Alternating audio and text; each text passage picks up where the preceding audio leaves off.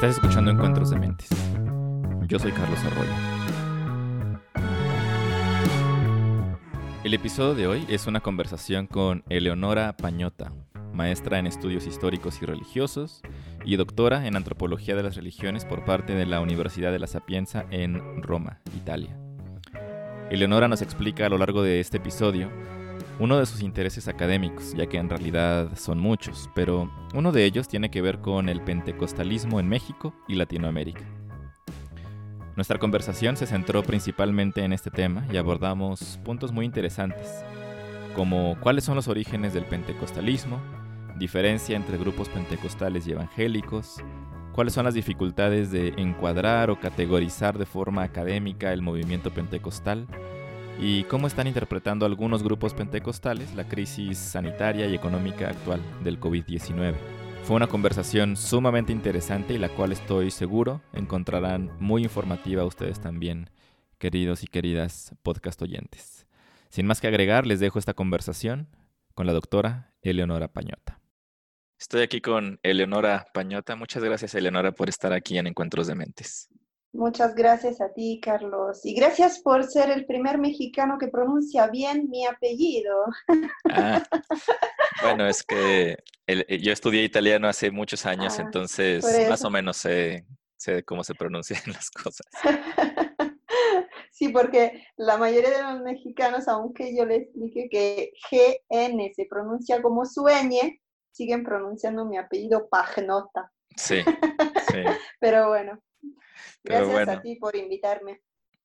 No, pues con muchísimo gusto. La verdad me da, me da mucho gusto tener a personas como tú tan preparadas y enteradas de todos estos temas relacionados con religión, espiritualidad, investigación antropológica aquí en el podcast. Es algo que, que busco tener más para que la gente que, que, escucha estos episodios se informe y aprenda y también yo, por supuesto, aprendo un montón de la gente con la que platico. Y antes de, comenzar, eh, me gustaría mencionar que justo conocí de tu trabajo y, de tu especialidad porque fui parte de un diplomado en la ENA hace un par de años en el cual pues se dieron clases sobre antropología e historia de la religión y tú diste el módulo de pentecostalismo durante cuatro horas, entonces pues obviamente en esta en estos 45 minutos 50 que tenemos para platicar no vamos a poder abarcar todo lo que, lo que se pudo decir en esa ocasión, pero me gustaría dar como un panorama breve sobre qué es el pentecostalismo y cómo, cómo se encuadra actualmente en, la, en el contexto de la pandemia del coronavirus. Pero antes de entrar ahí, eh, ¿te podrías presentar, por favor? ¿Nos puedes explicar, pues, qué estudiaste, qué te dedicas, cuáles son tus intereses académicos? Claro, con mucho gusto. Bueno, yo soy italiana y llegué aquí a México con una beca de la Secretaría de Relaciones Exteriores. Más bien, eh, bueno, tengo una licenciatura en historia, eh, una maestría, correspondiente de una maestría en estudios históricos y religiosos y un doctorado en antropología de las religiones, todos cursados en Roma, en la Universidad de la Sapiencia.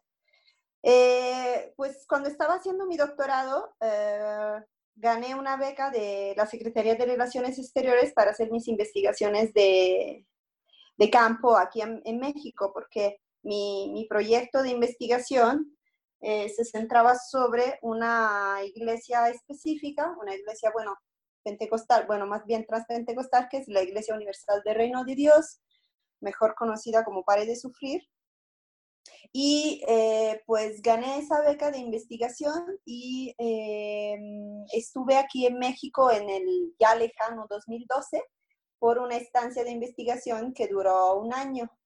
Entonces, eh, ahí tuve la, en ese, en, ese, en ese tiempo tuve la posibilidad de hacer investigación eh, de campo tanto en la ciudad cuanto en el medio rural. De hecho, hice una estancia de investigación. Bueno, hice mi, mi trabajo de etnografía, etnográfico en la Sierra Norte de Puebla, en el municipio de Songosotla, entre los con los totonacos. Y, y luego estuve pues haciendo trabajo de campo aquí en la Ciudad de México, respaldada por la ENA. Era, en ese entonces era alumna especial de la línea de investigación del profesor Elio Ferrer Y pues eh, realmente estuve trabajando en varios templos haciendo mi trabajo de campo, mi observación participantes y mis entrevistas informales en, en varios templos de, de, la Iglesia Universal eh, aquí en la Ciudad de México.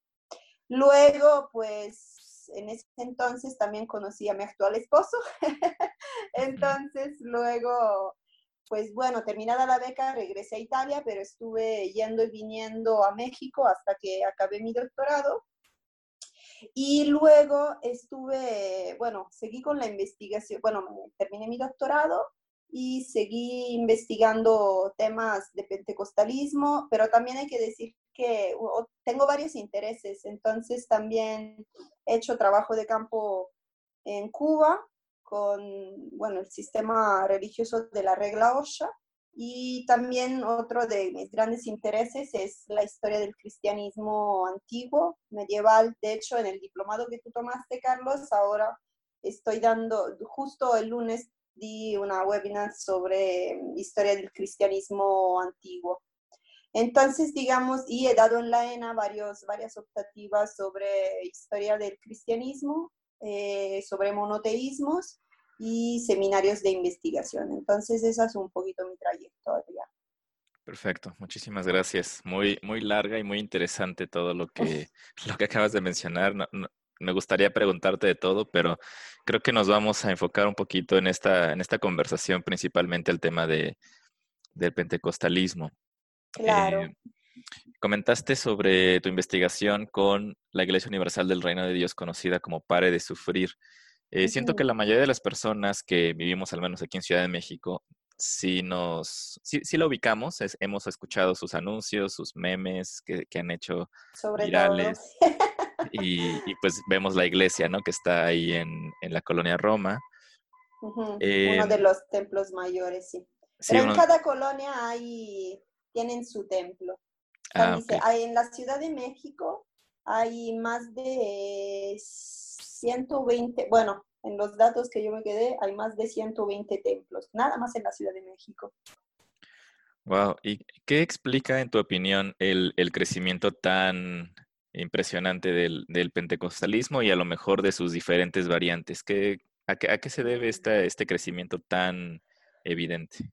La demanda de un millón de dólares. Bueno, Antes que nada, eh, hay que decir que el, bueno, voy a hacer un poco una introducción sobre el pentecostalismo porque eh, luego muchos hablan, bueno, definen o hablan de, o leen sobre iglesias pentecostales y, y pues hay mucha confusión a veces, ¿no? Sí, por favor porque pues el mundo pentecostal es un mundo demasiado complejo, demasiado heterogéneo y eh, porque mm, porque bueno, en México, como en, mucha, en muchas partes o en toda Latinoamérica, eh, el máximo referente religioso muchas veces es la Iglesia Católica, ¿no? Entonces, uno luego tiende a, suele em, hacer comparaciones y entonces, eh, como personas, como individuos, intentamos entender el otro a partir de algo que conocemos, ¿no? Sí. Y eso es el error máximo que se puede hacer con el pentecostalismo, porque justamente el pentecostalismo da la vuelta a todas las categorías eh, religiosas con las cuales estamos acostumbrados a, pensar las distintas iglesias. ¿no?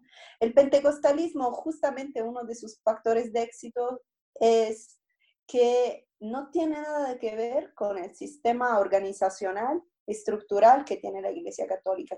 Y eso muchas veces eh, lleva a muchos eh, como mal, malinterpretaciones, ¿no? Y a entender cosas que no son. ¿Qué quiero decir? El pentecostalismo surge, eh, bueno, la mayoría de los estudiosos, digamos, ubican la, el surgimiento del pentecostalismo en Estados Unidos a principios del siglo XX y precisamente en Los Ángeles con los, en lo que se conoce como el avivamiento de Azusa Street en 1906. ¿Qué es lo que pasa en ese avivamiento?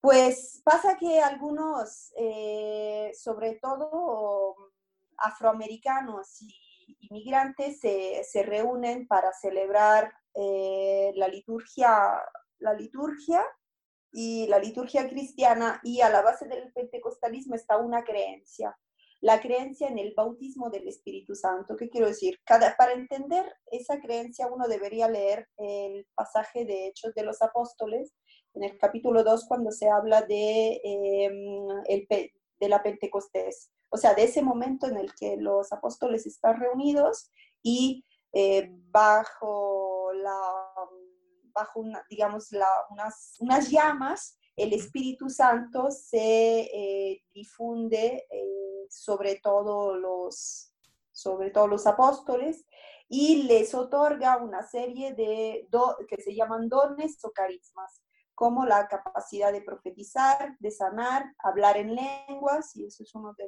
de los caracteres principales del pentecostalismo, o sea, hablar, tener el don de lo que técnicamente se llama glosolalia, o sea, la capacidad de hablar en lenguas desconocidas. ¿Qué quiero decir? Es como si eh, tú o yo, que no conocemos el coreano, ahora empezáramos a hablar el coreano. ¿Por qué? Porque tenemos el poder del espíritu. Entonces, eso se llaman dones o carismas. Y el pentecostalismo tiene esa creencia básica. Entonces, una de las principales diferencias con em, el catolicismo es que los pentecostales comparten entre sí no solo una doctrina, sino sobre todo una experiencia. Entonces, ese es uno de los factores principales de éxito del pentecostalismo, porque cualquier persona bajo la, em, el principio del sacerdocio de todos los creyentes, de, de todos los creyentes, puede ser un, un pastor, y puede difundir el mensaje del Evangelio. Eso hace que no haya un, centro de poder. ¿Qué quiero decir? No existe una, dentro del mundo pentecostal, hecho de miles, miles y miles de iglesias, eh, no existe un centro de poder, o sea, no existe una autoridad similar a la del Papa. Por eso muchas veces ha sido muy controvertido es, muy controvertido hablar de pentecostalismo porque, por ejemplo, a nivel político, eh, sabemos que muchas veces salen noticias sobre mm, el pastor Arturo Farella y como eh, asesor espiritual de Andrés Manuel López Obrador, etcétera, etcétera, ¿no? Y se considera Arturo Farella como presidente de Confraternice una suerte de autoridad dentro del mundo pentecostal, que a lo mejor lo puede, puede que lo sea, pero con sus iglesias, pero no es una autoridad, digamos, formal. ¿Por qué? Porque en el pentecostalismo no existe una autoridad formal. O sea, ¿por qué? Porque cada iglesia, cada denominación tiene su propio eh, pastor y, eh, y por eso a lo mejor cuando caminamos por la Ciudad de México, vemos que puede haber un templo muy grande, como puede ser el templo de la Universal, pero también, también podemos ver letreros donde dicen, aquí se reúne la iglesia evangélica de Maranata, por ejemplo, ¿no? Y a lo mejor es nada más un garaje, una casa, o es un local muy pequeño. Eso es uno de los grandes factores de éxito del pentecostalismo, o sea, su capacidad de eh, difundirse que surge de las divisiones internas de las grandes iglesias. ¿Por qué? Porque cuando después del avivamiento de Azusa Street se crearon, se crearon grandes iglesias, digamos, de corte pentecostés, y, eh, pero a lo mejor como no existe una doctrina definida dentro del pentecostalismo, eh, a lo mejor eh, los miembros de la misma iglesia pueden pelearse, entre comillas, sobre ciertas, ciertos detalles y se dividen y forman otras iglesias. Entonces, es como una, ¿sabes? La división celular, eso lo mismo. o sea, se multiplican, o sea, uno de los, entre nosotros que estudiamos ese, ese fenómeno, sabemos que los, aunque en general se considere, digamos, en sentido común se considera la unidad como un factor de, eh, positivo dentro del pentecostalismo, es todo lo contrario. El pentecostalismo se multiplica justamente porque se divide. No sé si está claro. Luego hablar de pentecostalismo en, en poco tiempo es complicado, pero quiero dar un poco ciertos, ciertos puntos claves para entender ese, ese fenómeno tan complejo. Por eso si quisiéramos, o sea, actualmente en gobernación están registradas más de 7.000 denominaciones evangélicas. Y cuando hablamos del, del, del, mundo evangélico, cuando hablamos del mundo evangélico aquí en Latinoamérica, hablamos del mundo protestante histórico en general y del mundo pentecostal. Pero obviamente el crecimiento eh, mayor lo tuvo el pentecostalismo, el neopentecostalismo y hoy en día se maneja otra categoría también que es el transpentecostalismo, que es, eh, es una categoría de estudio que nos sirve para entender mejor casos como Iglesia Universal del Reino de Dios, e Iglesia Internacional de la, de la Gracia, porque tienen eh, características un poquito más, eh, un poquito diferentes respecto a, lo mejor a iglesias como Asamblea de Dios, que es una gran denominación pentecostal, se define clásica, o sea que surgió de el avivamiento de Azusa Street en 1906.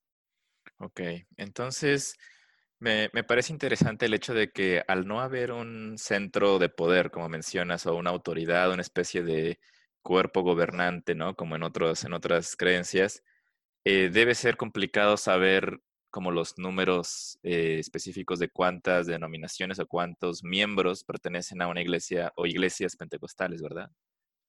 Claro, lo que pasa es que sí se tienen que registrar. Eso obviamente la, em, la ley de cultos de 1992 facilitó mucho el censo, digamos, ¿no? de las denominaciones, porque efectivamente se tienen que, tienen que adquirir registro y definirse. Y además considera que otra complicación con el mundo pentecostal es que muchas veces no necesariamente una denominación, una, una iglesia, un grupo religioso se define a sí mismo pentecostal, nada más se definen cristianos. Entonces, hay que decir, hay que precisar dos cosas. Históricamente hablando, en Latinoamérica, em, ¿por qué se hablan de iglesias evangélicas? Porque em, eh, a principios del siglo XX hubo una reunión de los misioneros protestantes y se decidió eh, utilizar en Latinoamérica, en lugar del término protestante, se decidió utilizar el término evangélico para poner énfasis en el, en el espíritu misionero de transmisión del Evangelio. Entonces, cuando decimos evangélicos, nos estamos refiriendo al mundo protestante en general, o sea, ese mundo que surge de la reforma del siglo XVI de Lutero, Zwingli, Calvino, etcétera.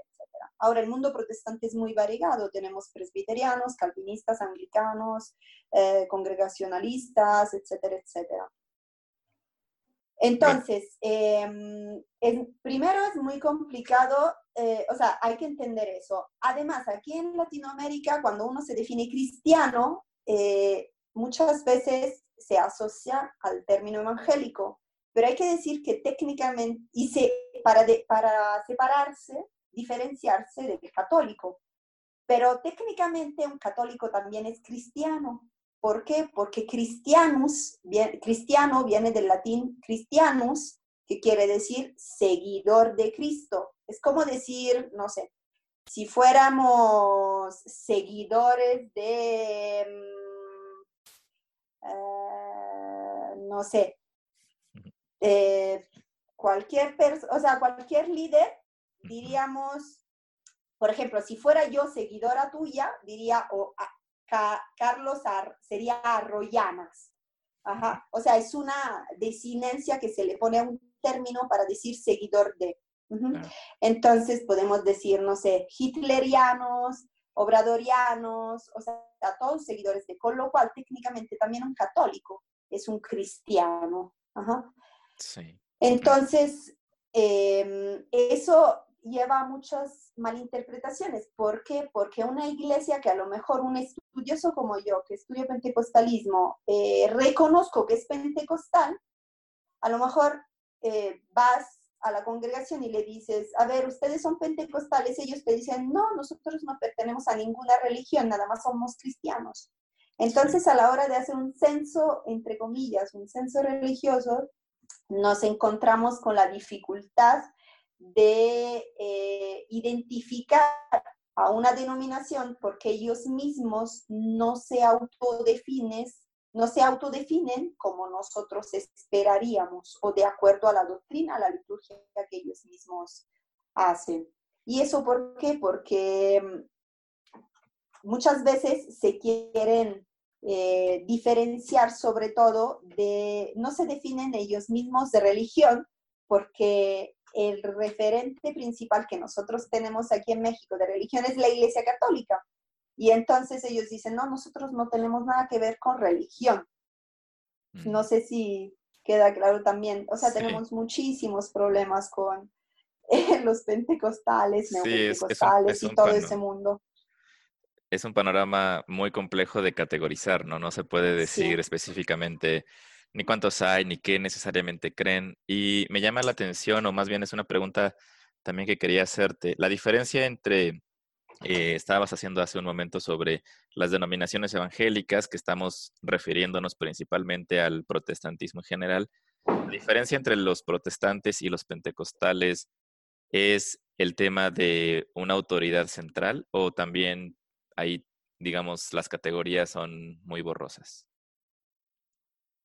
Categorías muy borrosas. Y aquí yo hablo en mi opinión, eso que quede claro, porque si muchos estudios podrían decirte, no, es que no es así, porque seguimos, yo me, digamos que me, eh, me salí de las peleas de, de, las definiciones, ¿no? Porque muchas veces atoran la discusión y atoran la investigación. Hay miles de estudios sobre eh, la por ejemplo, eh, hay, ah, puedes hablar con pastores pentecostales que te dicen, nosotros no formamos parte de la tradición protestante. Pero hay otros estudiosos y otros pastores que te dicen que los pentecostales son protestantes. Entonces, ¿quién tiene la verdad? Realmente nadie, porque es una cuestión de identificar y autoidentificarse, ¿no? Entonces yo respeto al pastor que me dice, yo, nosotros no tenemos nada que ver con Lutero, y respeto al estudioso y al pastor que me dice, sí, nosotros venimos de la traducción de Lutero. ¿Cuál es, eh, qué es lo que podemos decir para no, eh, para evitar peleas y cuestionamientos que luego no, no, no llevan a ningún lado? Mira, los protestantes, eh, los protestantes con Lutero, etcétera, eh, para resumir muchísimo, lo que cuestionaron fue la, fue la autoridad de la Iglesia Católica en cuanto a la interpretación de la escritura. Eso fue siempre lo básico. Calvino decía que mm, la Iglesia había estado atrapada en la, en la fortaleza del exégesis. ¿Qué quiero decir? Que la escritura, las sagradas escrituras habían estado presas, o sea, como si detenidas, eran presas de la eh, autoridad de la Iglesia Católica en interpretar las escrituras. Los protestantes dicen, nos, entonces nosotros podemos leer directamente la Biblia, cada persona puede leer directamente la Biblia, mientras que por 15 siglos la Iglesia Católica había afirmado que nada más ella misma y su jerarquía podía interpretar las escrituras. Lutero dice, no, cada persona puede agarrar la Biblia y leerla. Y por eso él traduce la Biblia en, los idiomas vernaculares del imperio, eh, en, en, aquel entonces el Sagrado Imperio Romano, ¿no? Entonces, eh, ese es el punto básico para entender que, por qué el mundo protestante es tan variado con respecto a la Iglesia Católica. Porque si tú agarras un libro y tú lo lees y otra persona lo lees y otra persona lo lees, ¿cuántas interpretaciones hay? Sí, pues personales pues puede haber muchas, claro. Miles. Ahí está el fundamento para entender el mundo protestante el pilar es la Biblia. Entonces, eh, si, nada más, si no hay un centro de poder, una autoridad sobre la interpretación, ahí puede haber miles de, miles de interpretaciones. Los pentecostales, dentro de ese mundo, em, exageran ese principio, porque dicen, la Biblia hay que tomarla de manera literal, en muchos casos. Entonces, por ejemplo, podemos agarrar, mira, te hago, hago relación con lo de la pandemia, por ejemplo, ¿no? Sí. Muchos pastores, ahora yo he visto, bueno, me he metido con todo el tiempo que tenemos a disposición, me he metido a ver algunos videos de mm, homilías, de, sermones, de pláticas que dan los pastores, etc. Entonces, por ejemplo, muchos, hay algunos pastores que dicen, es que la pandemia estaba eh, ya profetizada en la Biblia. ¿Por qué? Porque en un versículo del Levítico, que es uno de los primeros cinco libros del Antiguo Testamento, de lo que para los cristianos es el Antiguo Testamento, eh, se prohíbe comer un montón de animales, mm. entre, que es lo que está en la base de la comida kasher, eh, y entre ellos se, se prohíbe comer murciélagos. Entonces, eh, por ahí un pastor pentecostal puede agarrarse, puede amarrar su discurso para decir que la pandemia de SARS-CoV-2 estaba profetizada en la Biblia. Y por eso se prohibía ya desde la cultura judía comer murciélagos. Pero es una, eso se basa en una interpretación literal de la Biblia, ¿no? O sea, entonces tú imagínate que cualquier versículo de la Biblia podría ser tomado para fundamentar cualquier cosa. Y así, así funcionan un poco. Quiero ser muy respetuosas con las comunidades, obviamente pentecostales, ¿no? Pero quiero hacer también entender el mecanismo, eh, explicar un poco el mecanismo a través del cual, eh, que fundamenta muchas prácticas pentecostales, por ejemplo, eh, la idea de que todos, eh, la causa de todos los males en el mundo es el diablo. Eso también se fundamenta en, una, en un versículo particular de la Biblia. Y así muchísimas, muchísimas prácticas y creencias dentro del mundo pentecostal. Sí, es muy interesante cómo la, digamos, la multiplicidad de interpretaciones, pues por supuesto causa discusiones entre grupos, ¿no? Acabas de decir que cuando ya a algún grupo no le gusta a lo mejor una interpretación, pues simplemente puede eh, decidir formar su propio grupo y, y siguen siendo pentecostales, simplemente han adecuado alguna, alguna parte de, su creencia. Lo que me llama la atención. Así es, aunque... Perdón. Perdón, nada más, aunque por ejemplo, em, no sé, hablo de la Iglesia Universal que tiene prácticas muy controvertidas y, em, y muchas iglesias más, más, mm, o sea, muchas iglesias pentecostales, por ejemplo, denunciaron las prácticas de la IUR por lucrar con la fe, por ser demasiados mm. extravagantes, digamos, ¿no? Hay muchos... Y entonces ahí también hay una lucha de poder dentro del lucha de autoridad, podríamos decir, dentro del mundo pentecostal, aunque técnicamente no hay un centro que defina la ortodoxia como existe en el mundo católico, ¿no? Por eso no existe herejía dentro del mundo protestante en general.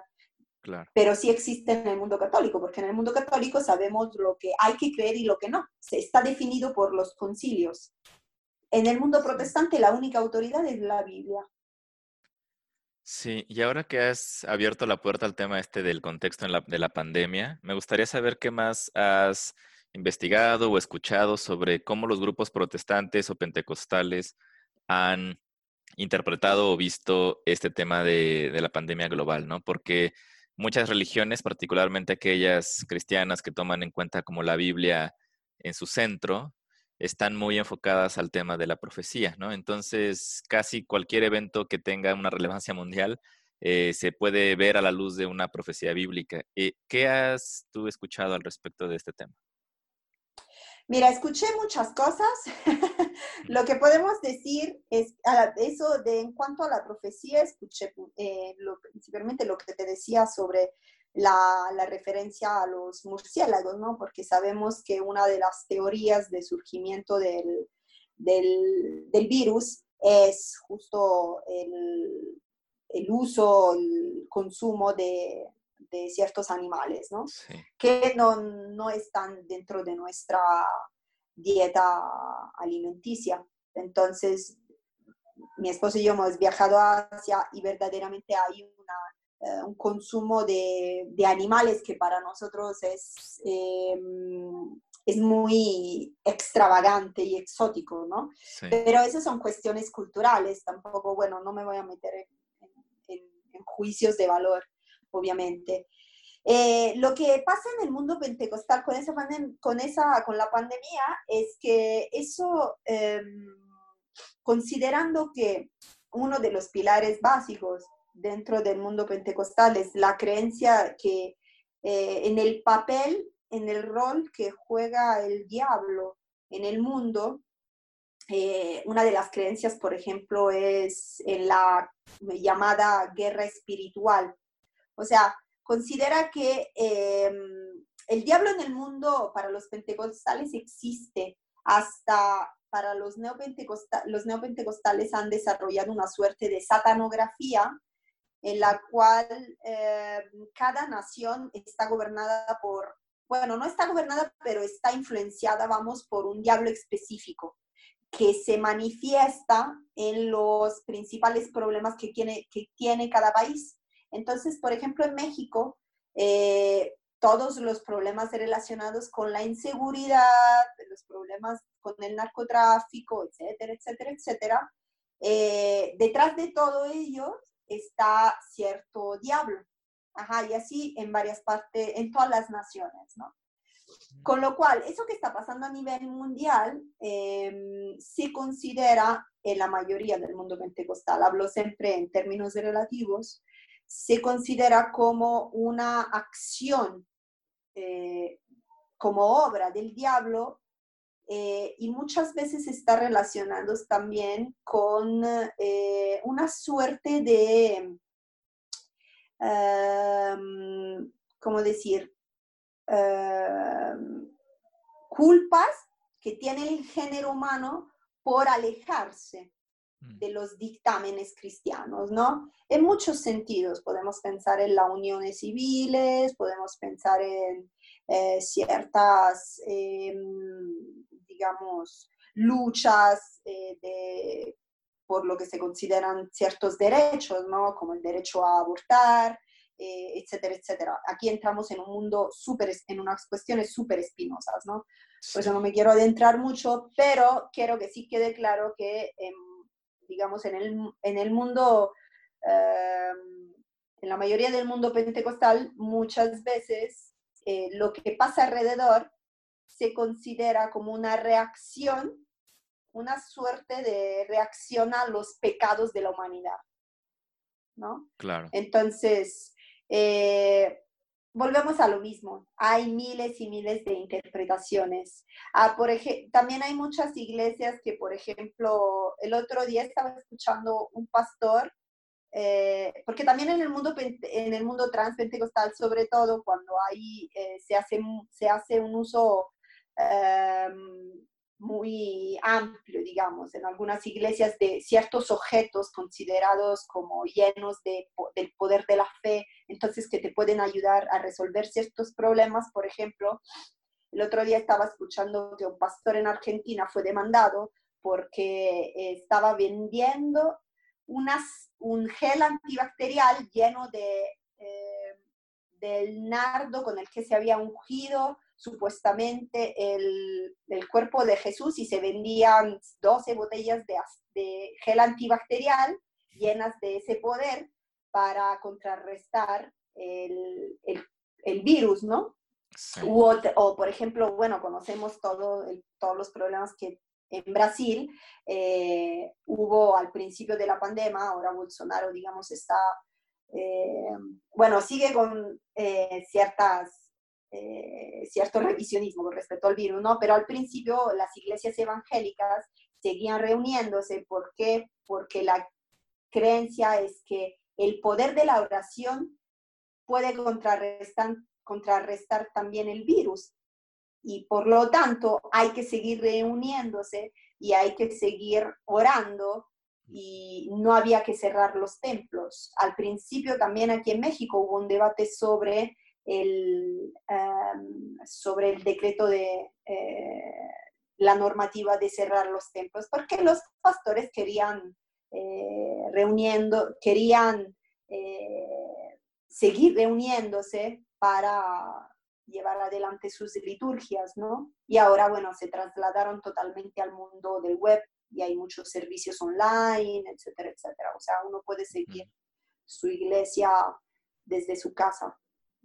Sí, me parece, la verdad, siempre fascinante como ser testigo un poco de, cómo se están moviendo este, estas organizaciones desde muchísimos puntos de vista, ¿no? Sería imposible abarcarlos, pero por un lado, es súper interesante este tema que acabas de mencionar sobre cómo interpretan los eventos mundiales y cómo se deben a lo mejor a cierto diablo, a cierto mal, a cierta culpa de la humanidad. Por otro lado, que sean tan fieles a sus creencias que incluso ante la situación evidente de que justo pues las aglomeraciones, digamos, era lo que causaba que el virus se contagiara, ellos de todas formas querían reunirse por el tema del de el poder de la oración y el poder de la fe, ¿no?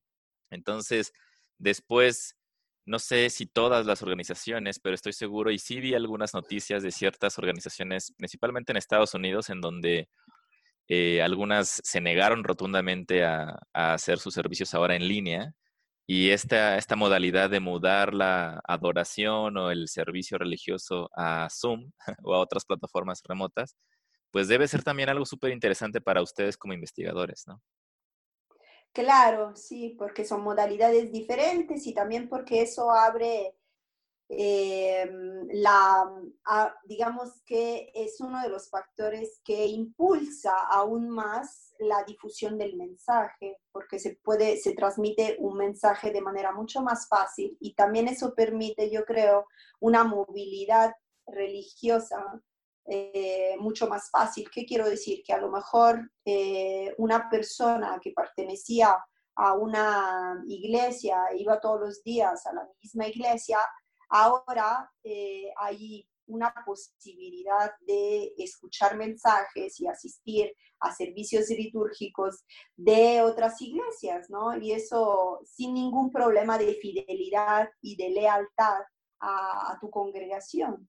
Entonces eso abre aún más a, la difusión del, mensaje, que además, y eso más bien, eh, digamos que permite a nivel de, sin hacer eh, estudios de mercadotecnia muy avanzados, obviamente, eso, el, hecho de haber, eh, digamos, mudado el servicio litúrgico a las plataformas digitales, hace también que eh, las iglesias tengan retos muchos más eh, altos y complejos en términos de eh, espectacularización, carisma, etcétera, etcétera. O sea, si uno se pone a ver los discursos de los pastores, son verdaderos eh, son verdaderos líder carismáticos, ¿no? Entonces, también haber mudado algo religioso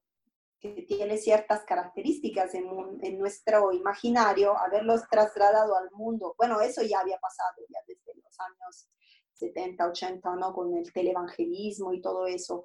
Pero yo creo que en esa contingencia ese discurso se da aún más, porque obviamente uno a lo mejor eh, puede escuchar el discurso de un pastor que es mucho más carismático, mucho más atractivo, etcétera, etcétera y que se en el cual se refleja más sus, lo que está sintiendo, es, mucho más espectacular, eh, etcétera, etcétera. Entonces eso hace que una persona pueda tener una, como la define más, el doctor Masferrer, una multireligiosidad dentro del mismo panorama eh, religioso, vamos, ¿no? Sí, yo creo que eso va a ser muy interesante de, seguirlo y de, investigarlo, porque como dices, ¿no? La, la, experiencia religiosa de un pentecostal por lo general está muy informada por justo la experiencia presencial del pastor carismático, de la música, de los cantos, de, la, de convivir, ¿no? De ser una comunidad. Y... Sí, muchas veces un, un, pentecostal no sigue tanto la denominación cuanto el pastor. O sea, si es, muchas veces el pastor se mueve y también el fiel, o por ejemplo, lo que decíamos antes, ¿no? Hay una congregación, dentro de la congregación hay una discusión que hace que la, congregación se divida, entonces los miembros pueden ir con un líder o con el otro, independientemente de que se haya separado, la, de que se haya roto, de que haya una fractura dentro de la congregación. Porque eso, lo que es fundamental dentro del pentecostalismo es el carisma. Y el carisma es algo que no se controla, ¿no? Ese es uno. Cuando tú me preguntabas al principio cuáles son los factores del de éxito del pentecostalismo, muchísimos, pero sobre todo el hecho de que hay el elemento carismático, aunque es casi fisiológico que se institucionalice, en el pentecostalismo el hecho de que haya un brote continuo de iglesias hace que el elemento carismático siga vivo, siga encendido. Porque es como, mira, cuando yo hablo de, de pentecostalismo a mis estudiantes, hago un poco la, la referencia con cualquier experiencia que cada uno pueda hacer, ¿no? Entonces, por ejemplo, es, muy, es mucho más fácil mm, contagiarse, entre comillas, ahora en términos, para estar en el término que más se utiliza en esos días, ¿no? Más fácil contagiarse con una experiencia que con una que transmitir una doctrina. Entonces, por ejemplo, transmitir una experiencia, como por ejemplo, no sé, yo estoy enamorada, tú estás enamorada, nos entendemos, ¿no? No hace, no hace falta que yo te explique en la teoría del amor. Entonces, en el pentecostalismo pasa lo mismo, porque si tú probaste la experiencia del bautismo del Espíritu, es mucho más fácil transmitir una experiencia que explicar una doctrina teológica. Claro. Y eso yo creo que es uno de los grandes, uno de los grandes factores de éxito del pentecostalismo, el hecho de que se transmite una experiencia que más que una doctrina. Sí. Em, o sea, la, perdón, la experiencia de, eh, de contacto, de sentir a Dios. Tú hablas con un pentecostal y ellos te dicen es que yo es hablo con Dios es que Dios está conmigo, es que Dios cambió mi vida. O sea, tienen una idea de transformación muy concreta, demasiado concreta que ni yo, que soy agnóstica, y no puedo entender porque no comparto esa experiencia, ¿no? Pero si Dios te tocó, entre comillas, y crees en eso, entonces se vuelve un elemento transformador de tu vida increíble. Sí, sí, e, es súper interesante entender el tema de las experiencias y, y, justo creo que el tema de los pentecostales en cuanto a lo que acabas de decir, transmitir una experiencia más que una doctrina, es algo pues que no, no, se puede entender hasta que a lo mejor lo vives, ¿no? Y puede ser difícil incluso empatizar con alguna persona que tenga tanta fe, tanta convicción en algo, que uno a nivel intelectual no, no lo haría o no entendería por qué hacerlo, pero... No, porque son dos niveles diferentes. Sí. Por eso no lo puedes entender racionalmente hablando. Te lo digo por experiencia, yo lo he intentado entender y no lo puedo entender.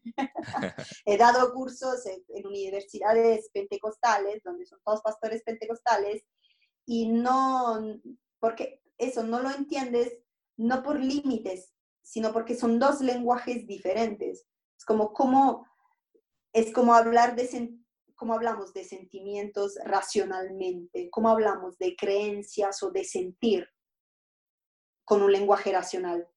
No podemos.